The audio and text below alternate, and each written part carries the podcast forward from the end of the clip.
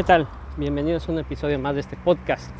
El día de hoy quiero platicar con todos ustedes un tema que ha sido controversial en las redes sociales, que hubo muchas posturas a favor y muchas posturas en contra. Y quiero utilizar este medio, el medio eh, del, del sonido, el medio del audio, a través del podcast, para explicar un poquito más a fondo, porque me parece que a algunas personas no les, no les quedó eh, la idea completa y pues obviamente en, en, cuestión de perspectivas, pues cada quien lo ve de acuerdo a cómo lo considera en, en su experiencia y en sus vivencias. Y tiene que ver con el darle al Departamento de Recursos Humanos de las empresas un, no solamente un valor mayor al que tienen actualmente, sino realmente tener un cambio de, de, fondo, no solamente de forma, a las actividades de recursos humanos. Si bien hemos platicado en una serie de ocasiones que el personal es lo más importante, que las personas son lo más importante en una empresa, pues partimos desde la selección, desde el reclutamiento del personal, que ya también lo hemos platicado mucho, el cómo debemos eh, realizar todo este proceso de manera que no estemos eligiendo perfiles de puestos, sino personas valiosas. Pero ni siquiera cambiando ese tipo de procedimientos vamos a lograr un cambio sustancial en la empresa si no tenemos al, Departamento, al Departamento de Recursos Humanos como el segundo al mando. Y esto de tener al segundo al mando no significa que Recursos Humanos va a decidir cómo va a ser el servicio o cómo se va a producir el producto o qué costos se van a manejar. Ahí es donde creo que radica el error en muchas personas que creen en absolutos.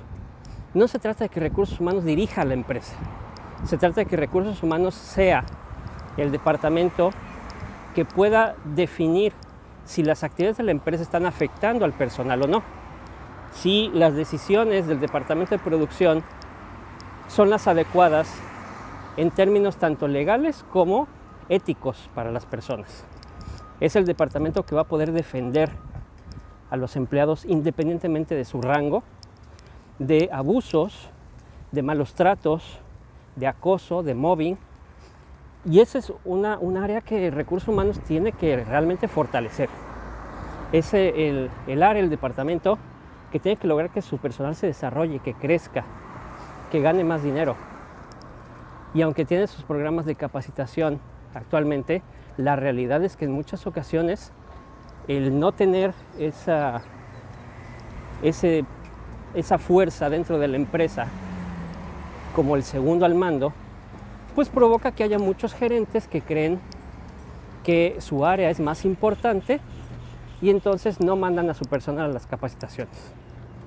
O si son capacitaciones que requieren un poco más de tiempo, como cursos de idiomas, cursos de actualizaciones, eh, incluso obtener diplomas escolares, pues empiezan a ir y al, poco rato ya no les dan permiso por cuestiones de operación.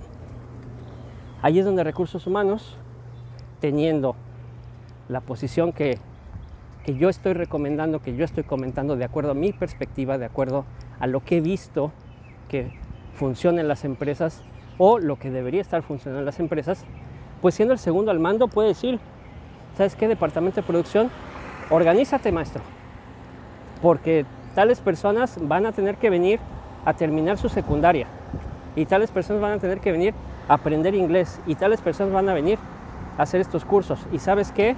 Acabamos de detectar que el supervisor X me está maltratando a la gente. Entonces, le pones un alto tú o le ponemos un alto nosotros y ya sabes que en esta empresa cualquier persona de cualquier rango, de cualquier nivel que maltrata a uno de sus compañeros es despedida inmediatamente.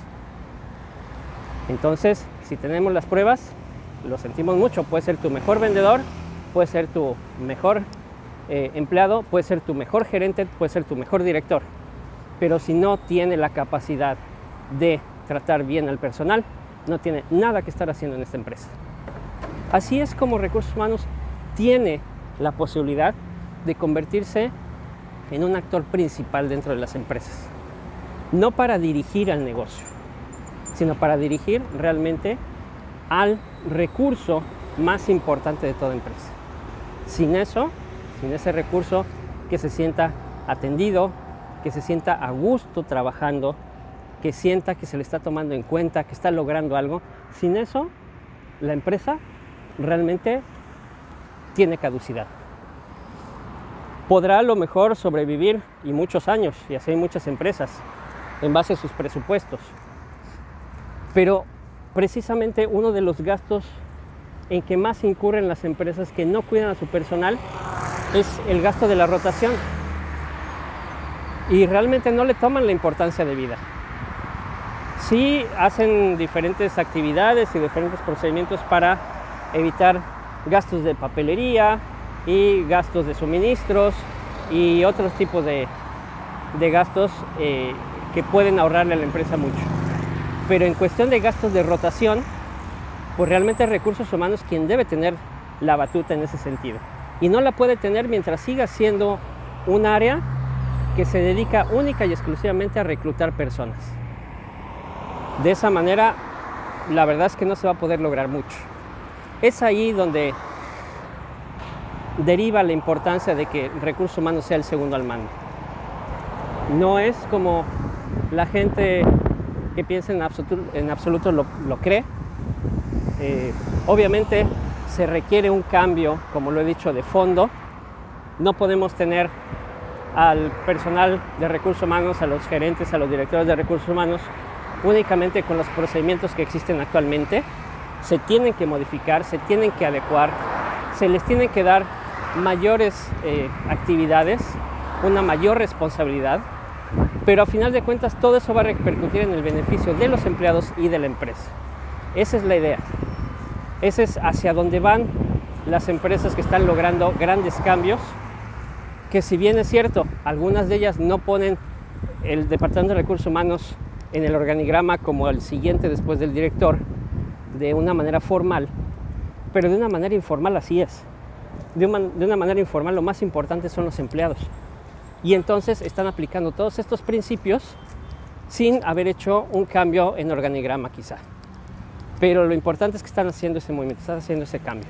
Entonces las empresas que empiecen a trabajar de esta manera son aquellas que realmente van a poder subsistir los próximos 10 o 15 años. Ya de ahí vienen otra serie de actividades que requieren las empresas para poder manejarse en esta era de la información, pero siempre, siempre, siempre, hasta que la tecnología no genere robots y los robots nos maten a todos los seres humanos, como, como dicen eh, por ahí, como, como se ven en tantas películas futuristas, hasta que no suceda eso, siempre es el recurso humano, siempre son las personas y siempre deben ir primero. Muchas gracias por escucharme nuevamente en este episodio. Espero que te estén gustando los episodios que manejamos y seguimos en sintonía.